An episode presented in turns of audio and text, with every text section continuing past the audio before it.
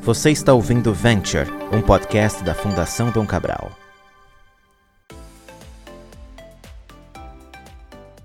Olá, para você que me escuta agora, seja bem-vinda e bem-vindo a mais um Venture, podcast aqui da Fundação Dom Cabral. Eu sou Tomás Castilho e o prazer aqui de novamente né, apresentar os professores da Fundação Dom Cabral, que primeiramente começando com o professor Hugo Tadeu, professor de inovação aqui da FDC. Tudo bom, professor? Como é que você está? Tomás, muito obrigado. Prazer imenso estar aqui para discutir mais um episódio do nosso podcast com um tema relevante e importante para a nossa comunidade empresarial brasileira. E com ele aqui também estamos com o professor André Iório. Como é que você está, professor? Estou ótimo, muito animado, muito feliz por este papo. Não vejo a hora, vai ser muito legal. E professor Hugo, quem que é o convidado dessa, dessa edição aqui? Tomás, para continuar aqui agradecendo para daqui a pouco já entrar no conteúdo, né? agradecendo tanto você e o André, já queria também agradecer ao nosso querido Eduardo Rafaini, que é líder, sócio líder da Deloitte para projetos de capital. É, Eduardo, muito bom dia é, e obrigado por, por, por, estar aqui com todos nós. Oba, Hugo, tudo bom? Né? Também é bom dia, também Andréia, né? bom dia, né, Tomás? Para mim, é, mim né, também é uma honra né, tá, tá hoje aqui né, com vocês, né, dividindo na bancada e poder bater um papo né, sobre também a tecnologia, desenvolvimento, né, transformação. Para mim é também uma honra mesmo. Rafa, se eu pudesse chamar de Rafa, né? Eduardo, ah. Rafaíne, já que a gente está assumindo aqui no Venture, né? No nosso podcast aqui da Fundação, que a gente está sempre batendo um papo com líderes, né? E entendendo que o mundo também já mudou um pouco, né? A gente está num ambiente um pouco mais informal do que alguns anos atrás, né? Acho que assim, a primeira pergunta que a gente deveria ter aqui, de novo, assumindo que a gente está num diálogo 100% aberto, sem formalidades, né? Acho que a primeira pergunta que eu, que eu, que eu traria aqui para você, e embalando aqui depois com a Andrea, é uma pergunta mais genérica, né? É, do que a gente tem visto aqui na Fundação e dos dados que a gente tem de projetos e pesquisa, é, muita gente tem falado sobre transformação digital, digitalização, indústria 4.0. Isso é uma referência aqui para a gente na Fundação e para o mercado, e com uma série de projetos também. Traduz para a gente o que, que é digitalização ou transformação digital, indústria 4.0, de uma forma bem prática, se você pudesse trazer sua perspectiva. Eu acho assim, né, tentando né, resumir, para mim, é né, também na integração entre, entre aí o mundo digital com o mundo físico. Então seria esse ciberdigital, né, esse ciberfísico, ou seja, né, um mundo que você também né, consegue né, também né, integrar, integrar pessoas com né, também né, plataformas né, digitais, consegue né, integrar é, fábricas, ativos com né, plataformas digitais e você consegue gerar dados, é, né, também né, informação para você poder tomar na decisão. Ou para você poder né, também né, comprar melhor. Então, vamos falar de também né, um fornecedor. Ele, para como é que ele pode vender melhor, poder também né, conhecer o que, que é que os seus também né, consumidores querem, o que que, ou seja, como né, fornecer melhor, como né, poder né, também né, customizar melhor. Então, ele vai integrar o seu né, produto com os seus também clientes. Então, estamos falando de um meio físico né, e então, né, o meio né, físico né, do outro lado, através de dados. Quando a gente fala de né, também na indústria, a gente fala de como que você consegue trazer dados aí de, é, dados aí né, de máquinas para você poder tomar né, uma decisão melhor. Ou seja, é, quando parar para fazer né, manutenção, se precisa realmente fazer manutenção, como fazer né, também né, um setup melhor. E quando a gente fala de também né, clientes, você poder tomar também né, uma decisão melhor de, então, né, de compra, ou seja, através de sites, através de também né, um meio, meio né, também né, digital, como você pode acessar é, também, é, é, é, né, também né, produtos e como é que você consegue escolher o melhor produto né, para você, com o melhor preço, com o melhor, melhor né, também né, formato. Para mim é isso, acho que essa né, também integração entre o mundo físico e cibernético. E, Rafaine, é, você já com essa integração entre o físico e o digital quase se antecipou num tema que a gente pode debater depois, que eu acho que é o metaverso, e ver algumas perspectivas sobre essa né, é, fusão entre os dois mundos. Mas uma coisa muito interessante que você mencionou é a palavra cliente. E uma das coisas engraçadas que se via até talvez um pouco mais no começo é, desta onda de transformação digital, alguns anos atrás, era que ela era muito mais vista como um processo interno de aumento de eficiência operacional, de redução de custos, de automação, que porém pouco era é, vista como uma forma de também agregar valor para o cliente. Então era começou muito internamente e eu acho que esse era um dos grandes erros relacionados à transformação digital, ou pelo menos formas erradas de encará-la. É, enquanto hoje já olhando para como a tecnologia, o digital e essa integração do físico e digital podem beneficiar o cliente, estamos num caminho muito mais certo. É, quais acha também, além desse, talvez possam ser algumas formas erradas de olhar para a transformação digital, algum dos maiores erros que você enxerga nas organizações com que você trabalha é, em seus processos de transformação digital. Então, é, às vezes, visão errada, às vezes, a escolha de tecnologias e ferramentas erradas, é, ou até o lado cultural e da liderança. André, eu acho que o principal erro que eu vejo, né, eu acompanho diversas aí também empresas, é, eles fazerem né, também na transformação né, digital pelo lado de né, também na tecnologia. Ou por adoção de tecnologia, ou por né, modismo, ou porque também né, o CEO né, da outra né, companhia está fazendo e né, contratando um monte né, de também né, startups, ou criando o seu próprio hub. Né? Hoje em dia você vê que que, que né, cada, né, cara, a gente vê né, também as empresas, cada uma quer ter o seu hub e quer ter a sua né, também na startup né? Ou seja, é como se tivesse o seu pet, né? Ah, eu tenho meu pet aqui, eu tenho. Né? Então, é, o que eu acho que é o erro é uma falta de né, também na integração, né, também na estratégia. Sim. Por que, que você está fazendo a transformação digital? E ela não começou hoje, ela né, começou na década de 80, quando você começou a trazer né, também né, computadores para dentro do também ambiente corporativo. E aí você precisa né, também entender, ou seja, por que, que você está trazendo isso?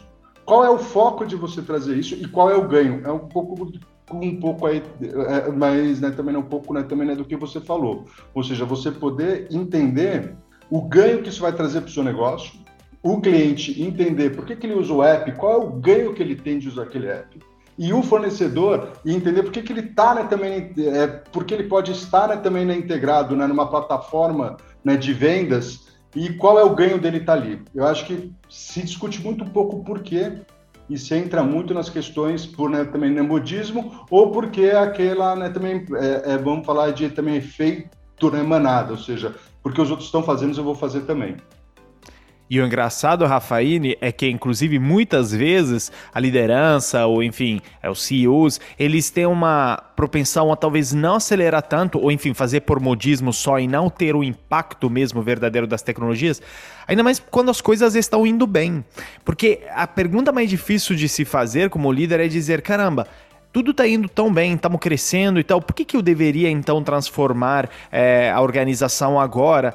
Então, ao mesmo tempo sabemos que esperar por uma crise chegar ou esperar por algum, né, é, alguma queda nos números é, chegar seria tarde demais. Isso nos remete até o dilema do inovador é, do Clayton Christensen. Talvez o, o, o, o, professor Hugo, né, inclusive fala muito da relação entre inovação e transformação digital. Eu acho que tem muita coisa aí é, onde o paradoxo tá ali existente no dia a dia dos líderes, né? Será que me reinvento, mesmo as coisas indo bem? Ou será que eu aparentemente faço uma coisa errada, mas eu tô me preparando para o futuro? Eu acho que isso é difícil, né, professor Hugo? André, pegando o gancho aí, até para a gente poder ter um diálogo acho que para esse tema, eu vou ser bem direto aqui no assunto. Às vezes eu tenho um sentimento que essa, esse tema, transformação digital, ele caiu num modismo, né? numa vala meio que comum. Rafa, é, por favor, você que é o líder de mercado no assunto, para discordar ou não. É, porque eu fico vendo uma série de companhias que estão querendo discutir o tema da transformação digital quando nenhuma agenda de back-office estruturada a turma tem, né? Para falar num bom português, nem sistema RP, muito menos CRM a turma tem, e eles estão querendo falar, como você disse aqui, André, em metaverso. Então, assim, do que a gente tem de dados, das companhias que a gente tem observado na fundação, essas companhias têm tido uma dificuldade entre entender o alinhamento entre tecnologia, estratégia e execução, fundamentalmente resultado. Rafa, estou direcionando para você. Você concorda com isso concordo, ou discorda? É, concordo, sim. Eu acho que às vezes eles não fizeram o básico, né, também né, do Lean, ou seja, né, também né, os processos né, não estão também organizados. Tem processos viciados ainda, cheio cheio de né, burocracias, também mal né, otimizados ainda e a pessoa quer digitalizar também num processo que não está tá, tá, né, também eficiente.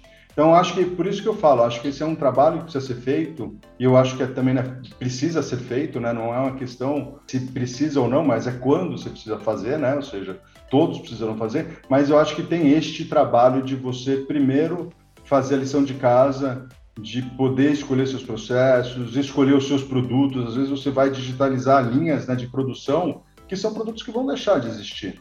Então, poxa, como é que você vai estar fazendo um investimento gigantesco em automação e digitalização de um produto que não tem também né, um horizonte de 5, 10 anos? Será que faz sentido? É, então, eu acho que sim, acho que às vezes a gente tem que voltar né, também ao básico, fazer muito bem o básico, e esse básico já precisa ser pensado na digitalização. Aí sim você já começa a né, projetar e já começa a pensar é, ou seja, para onde você vai né, também né, evoluir. Eu não sei se o André concorda né, ou não com isso, mas eu acho que, que falta às vezes fazer o básico. Total, muitas vezes é, inovação, ou enfim, transformação digital também, mas de forma mais ampla, inovação é vista como uma complexificação, como uma renovação, como, digamos, apenas é, um acrescentar novas funcionalidades, novos layers é, de sofisticação a verdade é que, em muitos casos, é exatamente o oposto. É a simplificação, é a redução de atrito para o cliente e o consumidor final, é a simplificação, a desburocratização, a agilidade. E quando a gente olha para esse back to basics, eu acho que, inclusive, quem se beneficia é o cliente final.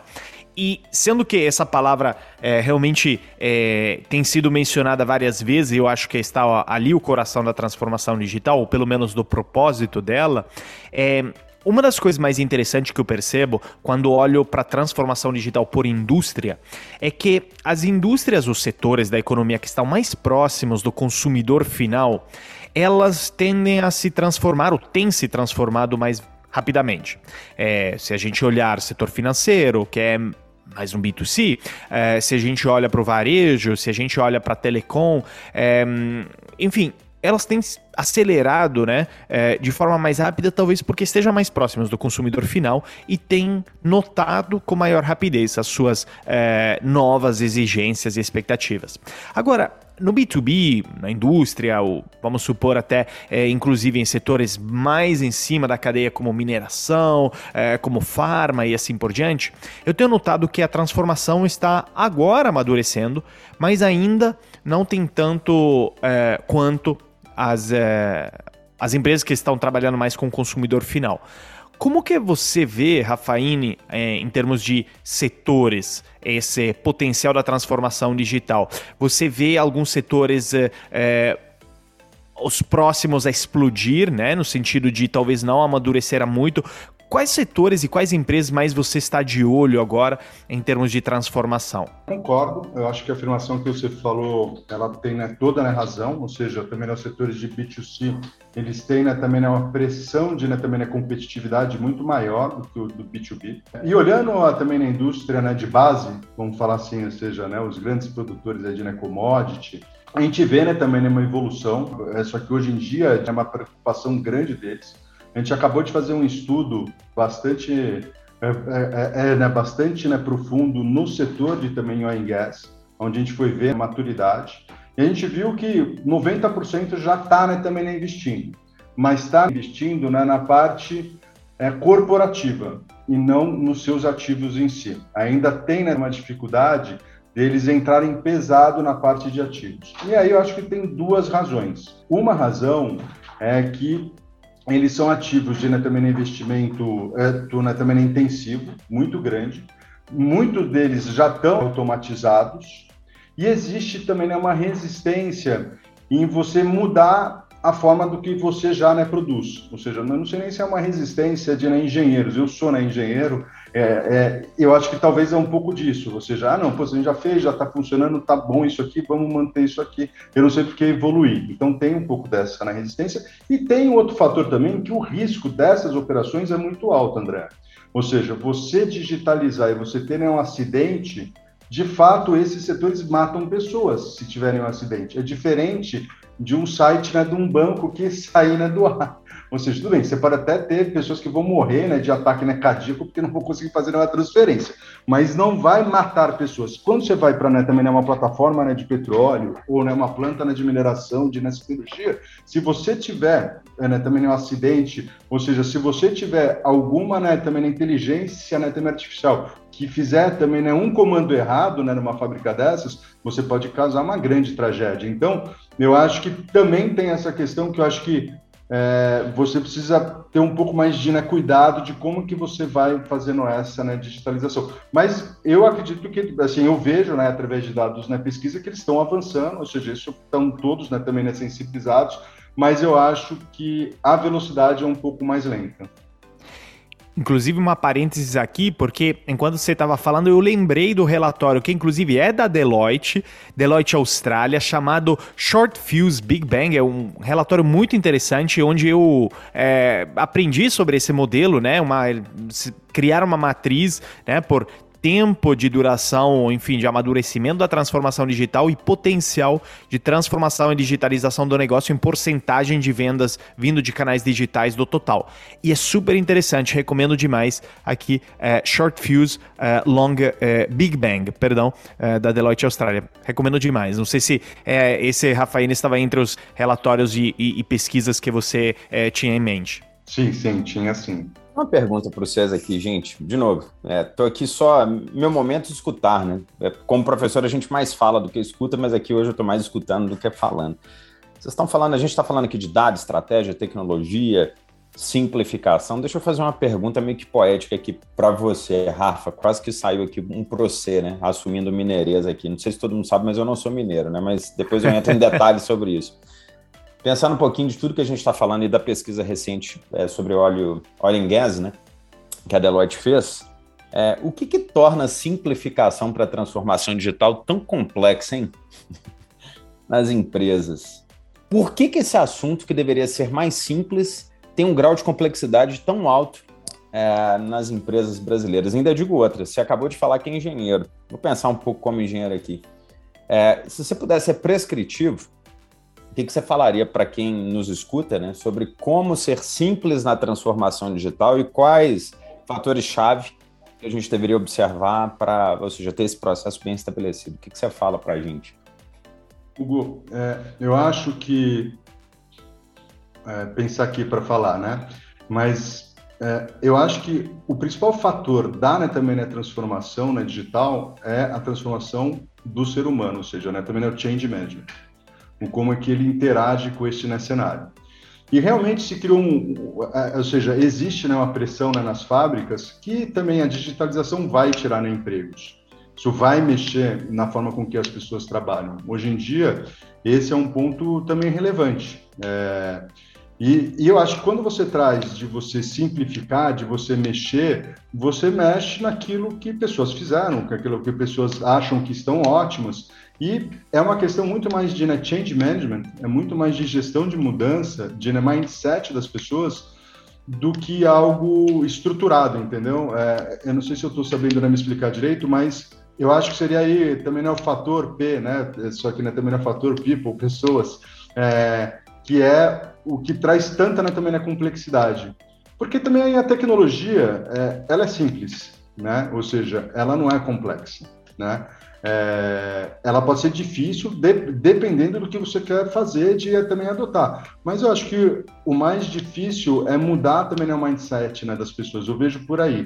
E quando você vai para o chão de fábrica, é, tem aquela pessoa que sempre fez daquela forma, também né, uma manutenção, que sempre gerenciou aquele tipo, só que sempre só que tocou aquele ativo daquela forma e sempre deu certo. Por que, que ele vai mudar? Ou seja, para que, que ele vai arrumar uma dor de cabeça para ele? É isso que ele pensa. Ou aquela pessoa fala assim, poxa, mas eu vou digitalizar, vou criar um centro né, de controle a distâncias, eu vou morar onde?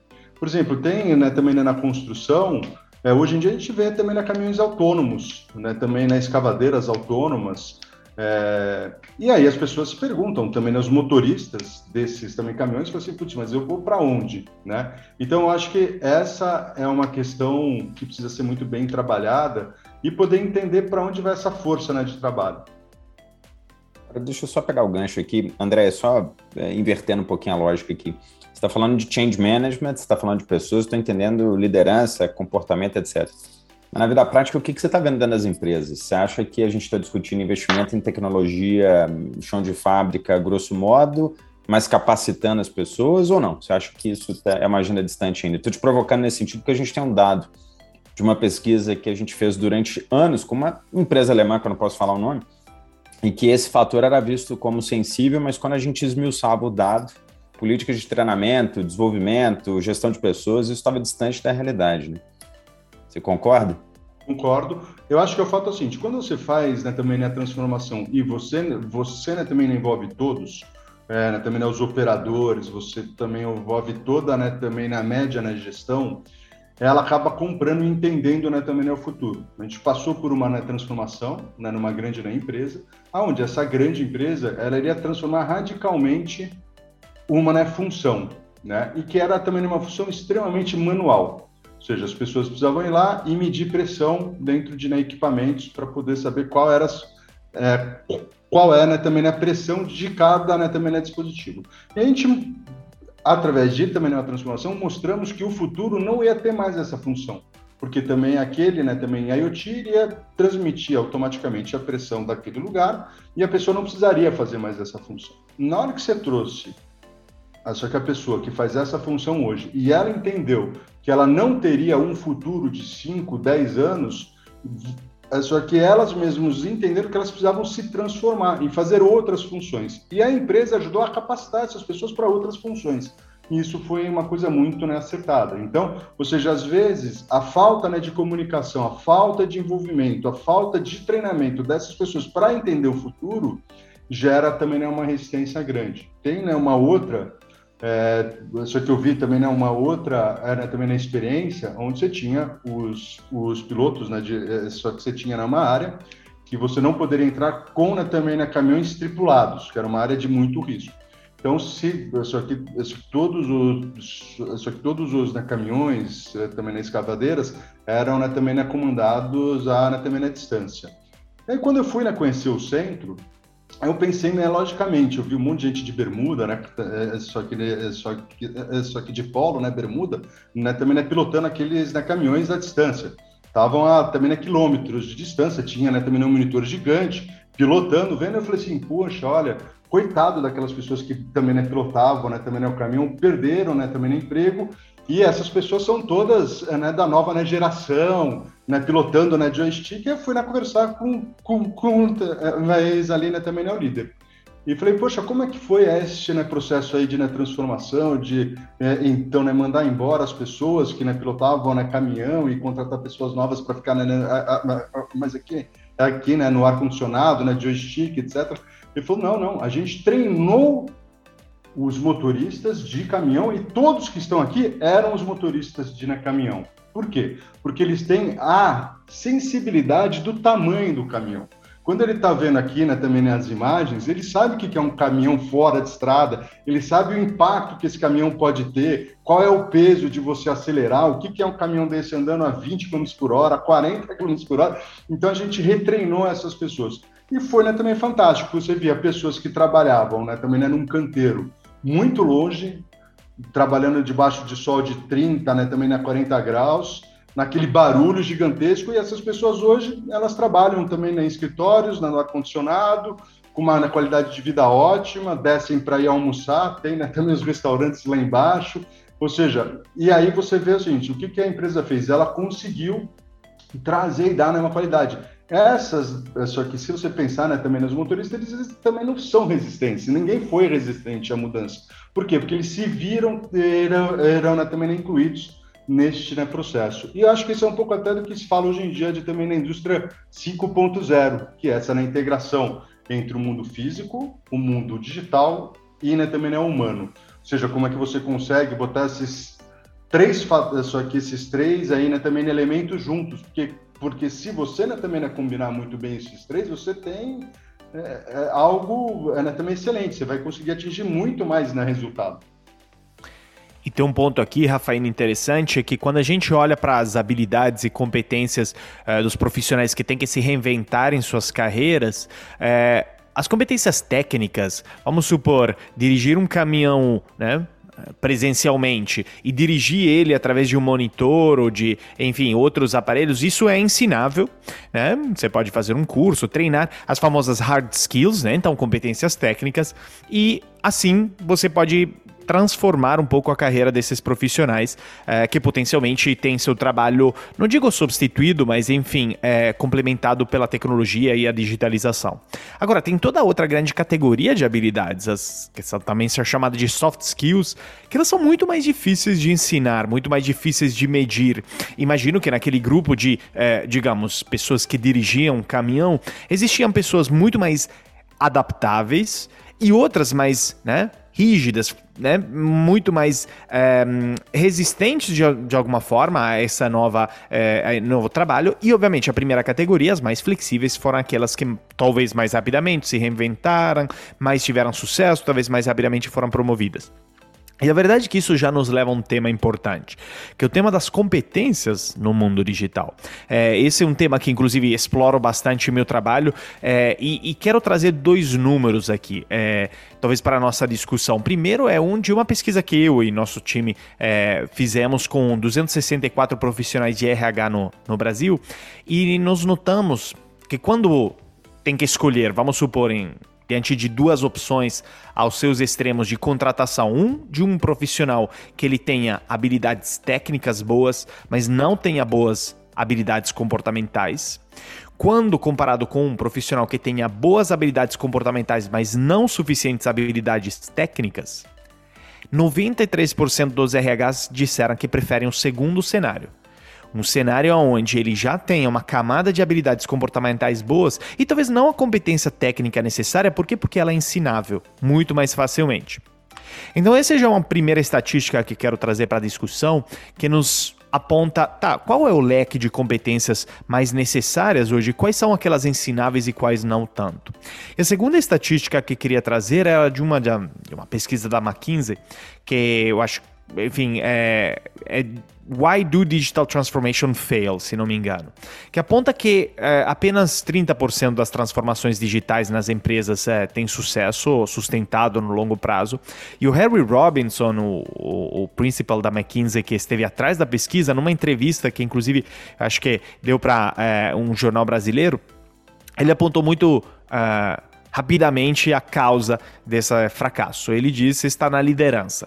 Está numa liderança que não acompanha é, com sua nova forma de tomar decisões, nova forma de desenhar estratégias, essas é, aceleração tecnológica. Então, diante disso, diante dessa dificuldade das competências se é, adaptarem ao cenário digitais, qual você acha, Rafaine, que são os traços principais de um bom líder que consiga acelerar a transformação digital é, em sua própria companhia?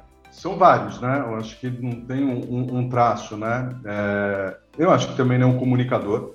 Eu acho que é o que a gente estava falando, né? Ou seja, o, o líder hoje em dia, ele tem que deixar de fazer também né, o comando, né, também, é só que ficar, a, a, então, né, naquela posição, né, de também, né, comando, né, controle, o mando se faz, etc. E para também, né, uma discussão, é, ou poder trazer as pessoas e criar, né, também uma visão, né, de jornada e poder comunicar isso muito bem. Eu acho, assim, os líderes que têm mais sucesso são esses líderes que têm esse poder de comunicação e de criar é, futuros, visões de futuros claras para os seus, para os seus né, também liderados, né? É, e é esse o grande poder de, de, de, de, né, de change management. E também ouvir, poder retroalimentar. Então, eu acho que esses dois, é, eu acho que esses dois soft skills, né, ou seja, esse de é, poder né, comunicar muito bem e esse de ter, ou seja, conseguir construir uma visão de médio e longo prazo, é, eu acho que são soft skills importantes para né, um líder hoje em dia. E poder engajar pessoas, né? Ou seja, hoje em dia você não manda mais, né? Você precisa né, também né, convencer as pessoas por que, que elas têm que ir para aquele lado. Então, eu, eu acho que tem né, uma mudança radical do líder aí é, é de 10 anos atrás para o líder de hoje, né? Ou seja, as pessoas elas são movidas por, por né, propósitos. É, E propósitos você precisa alinhar estes, estes, estes né, propósitos. Então, acho que tudo isso está muito ligado nessa parte de né, comunicação, essa parte de né, também integração, de ouvir, de poder falar e de criar essa né, também né, só que né, criar também né, um ambiente aberto. E eu acho que isso é um pouco né, do digital, né? Ou seja, quando a gente fala de digitalização, a gente fala muito ah, de vou botar um app, eu vou botar também né, uma inteligência né, também artificial, vou botar é, né, também no equipamento, etc. Mas eu acho que o que a gente tem mais a aprender é a forma com que as startups trabalham, a forma com que essas empresas de né, também na né, tecnologia que tiveram tanto sucesso, elas trabalham e como é que elas, é, é, como é que elas, elas né, também né, lideram, que é diferente né, também é, de né, empresas também né, tradicionais. Então, acho que aí você tem um grande né, aprendizado. Eu acho que a gente deveria até falar mais, divulgar mais e trazer mais esse tipo de experiência. Ou seja, né, também ambientes colaborativos e como esses ambientes colaborativos, trabalhar através de projeto, não ter ter né, também né, departamentos, mas isso é uma mudança radical, né? E, e, então, André, isso é uma mudança difícil de acontecer em certos né, setores. Rafa, deixa eu fazer uma pergunta. É, essa sua resposta, você trouxe uma série de palavras-chave que particularmente assim me incomodam. É, Para quem aqui está nos escutando já me viu falar em algum lugar, eu sempre falo, né, que a gente está vivendo uma hype. É, uma, o próprio você mesmo, Rafa, o André, a gente já teve em alguns, é, momentos, alguns momentos juntos que eu sempre gosto de falar disso. Né? Vamos lá, palavrinha-chave da sua última resposta. Você trouxe a palavra ambientes colaborativos, você trouxe a palavra startups, você trouxe a palavra squad, Aliás, squad, né? Porque a gente fala squad, né? Mas squad, etc. Ou seja, uma série de palavras que o mercado tem, tem discutido. Mas eu queria voltar um pouco atrás, né? É um pouco na, ou seja, na, nessa nossa análise. Porque quando a gente fala de inovação ou digitalização, vamos voltar lá no passado, né? A gente discutia P&D, depois do P&D a gente começou a discutir a questão das estruturas organizacionais pelo viés da gestão da inovação. Depois a gente começou a discutir a importância da transformação digital nessa esteira como um todo. E agora a pauta do momento, por exemplo, é o tal do Corporate Venture Capital, quanto que a gente vai investir nessas organizações como um todo. Mas isso, para mim, tudo, isso tudo começa num pilar que é importante, né? O quanto que a gente tem clareza de estratégia, investimento, orçamento e resultado. É, real, vou voltar ao que a gente começou a discutir aqui no início. Você acha que realmente as empresas, nesse hype de fazer colaboração, nesse hype de ter digitalização, as estruturas, é, mais estrutura organizacional agora, que essa agenda está bem alinhada? Você está vendo isso na, na indústria? Você está vendo que, além da, ou seja, do que o mercado está dizendo que é importante, no back to the basics, né? Você acha que as empresas estão bem estruturadas para suportar esse movimento que a gente está dizendo que é um movimento importante? Eu acho que elas estão buscando, sim, estar estruturadas. Eu vejo diversas pessoas, é só que eu vejo aí diversas empresas é, né, também né, trabalhando para isso, em termos de criar as estruturas para isso. Mas eu acho que tem uma questão cultural, Hugo, é, que é de um outro estudo nosso, de também no ecossistema. É, esse é um estudo que a gente fez com mais de 850 empresas ao redor do mundo, de né, também na manufatura, e por que, que elas têm sucesso, por que, que elas não têm sucesso na transformação digital. E o ponto é, é, que elas entendem colaboração de uma maneira muito diferente. Elas entendem a colaboração é, de dentro para fora e não de fora para dentro. Então, eu acho que esse ponto, Hugo, eu acho que sim, você tem, tem né, toda a razão. Eu acho que para você poder inovar, para você fazer na transformação né, digital, você precisa ter processo, você precisa ter estratégia, você precisa ter método. Ou seja, não é montando squads, montando grupos que isso vai né, acontecer. Eu, eu, eu, eu né, também concordo, também né, plenamente. Ou seja, não vai fazer no, também né, hackathons, é, que isso vai também transformar a tua na empresa, né?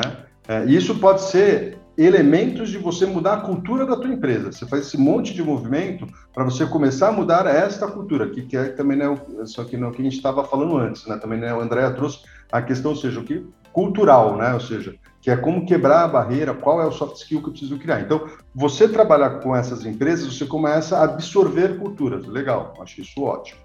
Mas, vindo na transformação digital, eu concordo com você. Eu acho que tem que ter processo, tem que ter estratégia, tem que ter visão né, de longo prazo, para onde eu vou, por que, que eu estou fazendo isso, qual é o ganho que eu tenho para fazer isso, porque né, no final a empresa precisa dar lucro.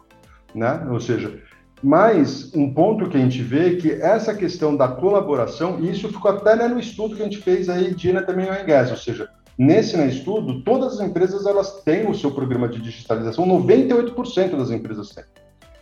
Mas todas elas não conseguem nem é, não, não conseguem colaborar entre elas, que é um, um fato é, que se você for para se você for para né, também né, São Francisco, você vê que as empresas colaboram muito entre elas, né? Ou seja, elas trocam ideia, elas não. Quando você vai para né, também na indústria, indústria né, de base, elas são muito fechadas. Então elas colaboram para dentro, ou seja, elas adquiram e com seus fornecedores, ou seja, elas não criam e não participam de né, também no ecossistema de uma maneira aberta e não patrocinam ecossistemas. Elas querem criar os seus próprios ecossistemas, meu que é aquilo que eu estava falando. Eu tenho uma startup que é minha, eu tenho esse fornecedor que faz o que eu quero.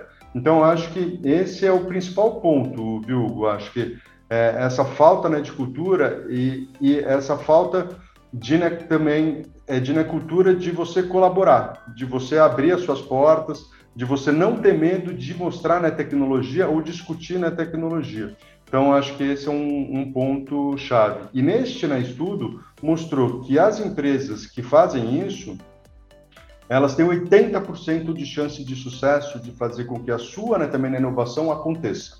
E as empresas que não fazem isso, elas têm 33% de chance de sucesso. É muito baixo, ou seja, todo mundo investe, e aí a gente pegou lá, tem lá também oito casos né, de uso, e as empresas que trabalham através de, é, que dão para o ecossistema inovar para ela, ela tem um sucesso de 80%. E o mesmo caso de uso numa empresa que quer inovar para dentro, trazer o fornecedor para dentro de casa, comprar também né, uma startup para botar debaixo, né, então né, dentro né, de casa, ela só tem 33% de chance né, de sucesso.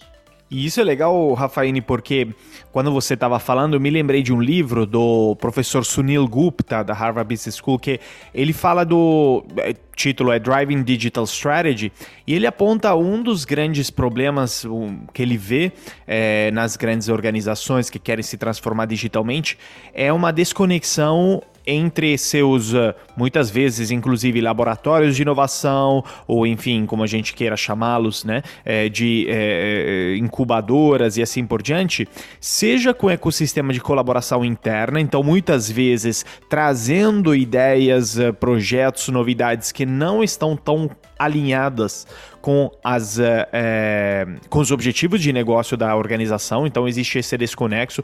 São coisas muito legais, muito inovadoras, mas é, não tão próximas do que verdadeiramente o core business precisa, e sabemos que ele, de alguma forma, tem que comprar a ideia, e se não tiver essa conexão, vai ser bastante difícil. E também esse desconexo com colaboração externa, no sentido que uma falta de agilidade na absorção de, uh, por exemplo, ideias de startups ou, enfim, de, de fazê-las viver dentro da organização. Se a gente olha, você pode até organizar um hackathon com ideias maravilhosas uh, ganhando, digo, você for uma grande organização, e Porém, na hora de implementar essa ideia da startup ganhadora, muitas vezes notamos como elas podem ficar perdidas no meio da burocracia da organização, no meio eh, da demora na implementação de projetos e novidades e assim por diante. Então, essa, esse desalinhamento na parte da colaboração é um tema muito importante. Então, acho que esse livro do Sunil Gupta, ele me, me lembra um pouco disso. Então, é, muito bom ponto é, aí. Nesse estudo, a gente, a gente traz né, também né, os caminhos, né? É, é, que lembrando dele agora, eu acho que tem dois caminhos. Tem um caminho que é que a gente estava falando, de você criar uma estratégia, criar um programa para fazer isso e criar arquitetura empresarial técnica para você poder evoluir. Porque às vezes a gente também adota, né, também na tecnologia, mas a gente não tem nem também uma arquitetura de tecnologia definida para sustentar isso né, no médio prazo e aí você trava. Né? Então, acho que esse aqui é um caminho que precisa ser feito, que é esse caminho mais estruturado que você estava falando, né? do processo, da estratégia, por que, que eu estou fazendo, quais os ganhos que eu tenho, poder medir isso. e você precisa criar né, também toda né, também a arquitetura empresarial para você poder né, também né, evoluir. Aí a arquitetura né, empresarial, estamos falando de também da né, tecnologia, processos, pessoas. E pelo outro lado, você abrir estes ecossistemas. E quando você criar o ecossistema, é você trazer parceiros ou trazer até né, também né, concorrentes para fazer com que eles colaborem e eles tragam a solução para você. Você leva o problema e ali você cria três ou quatro né, parceiros para eles discutirem o seu problema, você financia isso e eles trazem a solução. E nesse estudo, a gente olhou quais são os parceiros que mais geram valor numa transformação digital. E o que a gente viu que são cinco grandes parceiros que, assim, para você resolver né, também não é um problema, você sempre deveria chamar cinco grandes parceiros. Primeiro, empresas de tecnologia, sim, ou seja, né, desenvolvedores de tecnologia empresas provedoras de soluções de indústria 4.0, equipamentos, trazer essas empresas de equipamento, empresas de conectividade, muitas vezes você tem problema de conectividade, ou seja, agora com 5G, eu acho que você tem que trazer esse tipo de empresa. E aí, fazendo a propaganda né, da Deloitte, trazendo empresas de prestação de serviço que vão conseguir fazer isso junto. Essas quatro, cinco empresas são aquelas que mais ajudam as empresas a se transformar. Se a empresa ela tem capacidade de juntar um grupo de empresas dessas e dar um desafio para ela, é melhor do que ela tentar fazer inovação dentro de casa, trazendo um fornecedor exclusivo e tentando fazer com que isso aconteça. Então, a chance né, de sucesso é maior. E, lógico, trazer né, startups, trazer é, é, trazer né, também na indústria, ou seja, né, parceiros, associações e principalmente trazer as instituições né, de ensino, que você não consegue sustentar isso se você não trazer a academia junto, ou seja, é muito importante principalmente para essa questão do change management, de ensinar as pessoas, de treinamento, de mudança né, de perfil, de na capacidade, que eu acho, assim, eu acho não, é o que, que o estudo fala, né? É, né também o estudo fala que é fundamental. Então, quando você fala de também né, ecossistema, você está falando deste né, conjunto muito grande de empresas que precisam estar juntas com você. Ou seja, não é apenas você chamar a empresa X e falar, a empresa X desenvolve tudo isso aqui para mim. Então, quanto mais capacidade a empresa conseguir de juntar players para resolver também, né, também o problema, ela vai ter mais sucesso. Então, seriam esses dois caminhos, Hugo. Agora, Rafa, é, até para ter uma pergunta minha final aqui, depois deixo para o Andréia é, também fazer da sua e a gente começar já a encaminhar aqui para o final. Engraçado que você está trazendo uma perspectiva e não é costumeiro eu fazer isso não, tá? Mas pela primeira vez aqui no nosso podcast eu vou ser um pouco mais professor do que o usual, né? Tem um livro que eu estou até assim, olhando aqui para ele agora que se chama Open Innovation Results, para falar mais britânico aqui, né? Que é um livro do professor Henry Chesbrough, uh, que é uma referência nesse assunto. Ele fala justamente desses pontos que você acabou de listar, que são pontos da pesquisa da, da própria Deloitte, né? Ou seja, quais são os elementos importantes que a gente tem que olhar para o ecossistema e como é que a gente orquestra desses elementos para dentro de casa. Só que ele bate muito numa tecla que não adianta a gente só olhar para fora se para dentro não tiver estruturado, né? Que foi, ou seja, a pergunta minha anterior, né? Que é a tradicional capacidade de absorção. Quanto que eu absorvo desse conhecimento e dessa técnica de mercado para transformar em resultado efetivo. Que eu acho que, só para fazer um, um, fechamento da sua, da sua colocação anterior, que assim, para a gente aqui, acho que é super importante para a gente bater na tecla, né? Não tem santo de casa. Para santo de casa fazer milagres, tem que estar muito bem estruturado com os parceiros de fora. Agora, para eu colocar uma última pergunta, além disso tudo que a gente está conversando aqui, depois dessa vírgula em relação à sua fala, mudar um pouquinho a baila aqui. Uma última pergunta minha. É, se você pudesse sugerir assim, tecnologias que os ouvintes aqui deveriam ter no radar para esse processo da inovação e da transformação digital, para sair um pouco do métier da gestão, que tecnologias são essas de curto prazo que a gente deveria observar? Tecnologias importantes para esse processo da digitalização. E, ao mesmo tempo, se a gente pudesse, é, pudesse perdão, olhar um pouco mais para longo prazo, o que, que, você acha que são tecnologias relevantes para a gente ter no radar é, na gestão de todo santo dia? O que, que você falaria? É, eu acho que de né, curto prazo, é, toda essa parte né, de também, é, só que todo né, o suporte né, também a decisão, falando de analytics, de né, inteligência né, artificial, cognitiva. Isso hoje já tem acesso, isso é muito fácil as empresas desenvolver e focar. Eu estou falando mais em empresas é, de manufatura, tá? Não estou entrando muito né, no B2C não, porque até acho que já estão bem mais evoluídos. Eu estou falando para aquelas que estão mais no básico. Eu acho que essa é também a tecnologia que está disponível de curto prazo e que você pode facilmente gerar valor para a tua empresa no curto prazo, ou seja, tomada de decisão.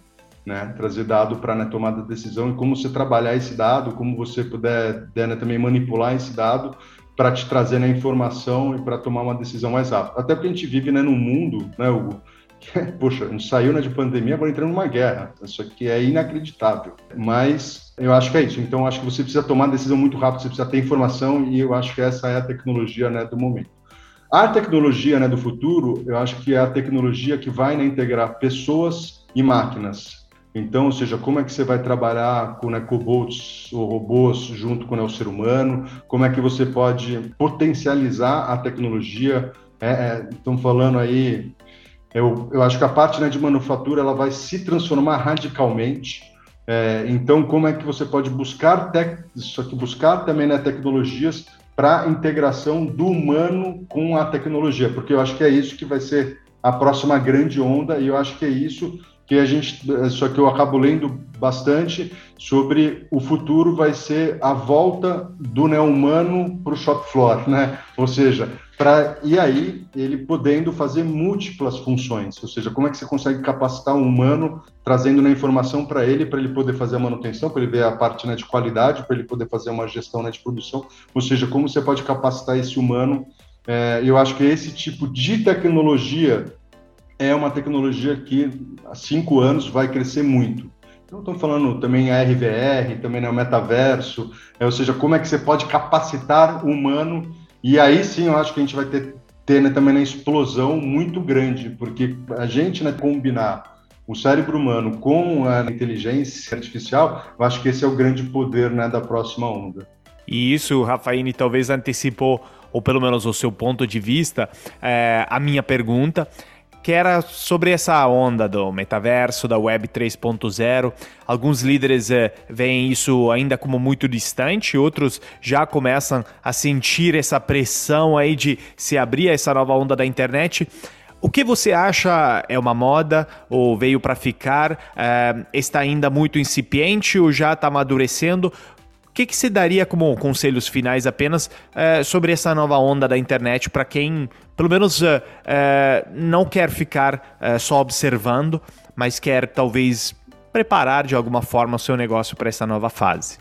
André, é, vou falar, é, vamos trazer aqui um pouco do piloto né, de avião. No passado, um piloto né, de avião, para ele treinar, ele precisava ficar centenas de horas né, no avião mesmo, gastando né, equipamento ativo né, querosene né, de aviação. Hoje em dia, ele está né, num simulador, que é o metaverso. É, só que você pega né, avião, você faz lá o upgrade né, no avião, ele vai treinar num simulador. Então é isso, eu acho que essa questão né, de metaverso, ela é uma realidade, já é uma realidade que já tem alguns anos, e eu acho que cada vez mais as empresas elas vão poder usar esse tipo para treinamento, para formação de pessoas, para tomada né, de decisão, eu acho que veio né, para ficar assim. E aí eu faço sempre essa correlação entre o piloto de avião, como você treinava 40 anos atrás, e como você treina ele hoje em dia. É lógico que ele vai ter que pilotar o avião físico para poder aprender algumas coisas, mas muitas horas você treina no simulador. Você pega um piloto né, de Fórmula 1, antes dele correr né, também numa corrida, isso eu, eu vi porque eu fui lá no centro né, da McLaren eles têm, têm lá também nas simuladores que ele pratica aquela corrida centenas de vezes. Centenas de vezes antes de sentar naquela pista para né, pilotar. Isso é o metaverso, ou seja, o cara poder é, trazer, ele poder, ou seja, já já está né, acostumando, ou seja, já está criando toda a sua parte né, sensorial para aquela corrida centenas de vezes antes de sentar naquela pista. Então, eu acho que, André, sim, acho que veio né, para ficar. Não sei como é que ela vai se desenvolver, se vai ser tanto né, também no entretenimento ou não, mas eu, com certeza eu acho que isso é também uma realidade hoje para né, algumas empresas e eu acho que isso vai crescer cada vez mais. De tudo que eu escutei aqui e registrei, para mim uma agenda de aprendizagem, né? Acho que o Rafael trouxe uma perspectiva da simplificação do que eu chamei de complicação. Né? A grosso modo, que eu anotei aqui na minha agenda é que transformação digital ou é, o tema aplicado para a indústria, né, com o nome de Indústria 4.0, tem a ver com dado, tem a ver com estratégia, tem a ver com estrutura organizacional. Não sei se vocês repararam, né, a gente passou grande parte do tempo aqui falando de pessoas e change management, e fundamentalmente essa leitura, é, ou essa percepção de tecnologias de curto, mas fundamentalmente de longo prazo. Rafa, seus recados finais, agradeço aqui em nome da Fundação No Cabral e também enquanto parceiro, né, Deloitte, é, por esse tempo. Suas palavras para a gente poder fechar já agradecendo aqui nosso nome. Bom, né? Também é obrigado. Para mim foi uma delícia ter conversado. Ou seja, vocês sabem que vocês dois são duas grandes, né, também referências para mim. Sou fã dos dois, né? Também acompanho vocês há muito tempo. Para mim é um prazer estar aqui né, conversando com vocês, podendo né, dividir um pouco, agradecer né, também né, o Tomás que foi a pessoa que está né, organizando tudo isso para a gente. A gente nunca pode esquecer, né? Às vezes a gente está falando aqui porque tem alguém que está fazendo a gente acontecer, né? Então, obrigado aí, Tomás. Estou aberto, pessoal. Quem quiser trocar ideias né, comigo, com a Deloitte, é um prazer a gente poder né, conversar. É, esse tema é um tema né, também né, apaixonante. Grande abraço. Queria só agradecer o Rafaíne, realmente o Tomás e você, professor Hugo, aí pela excelente conversa. Pessoal, muitíssimo obrigado e até a próxima.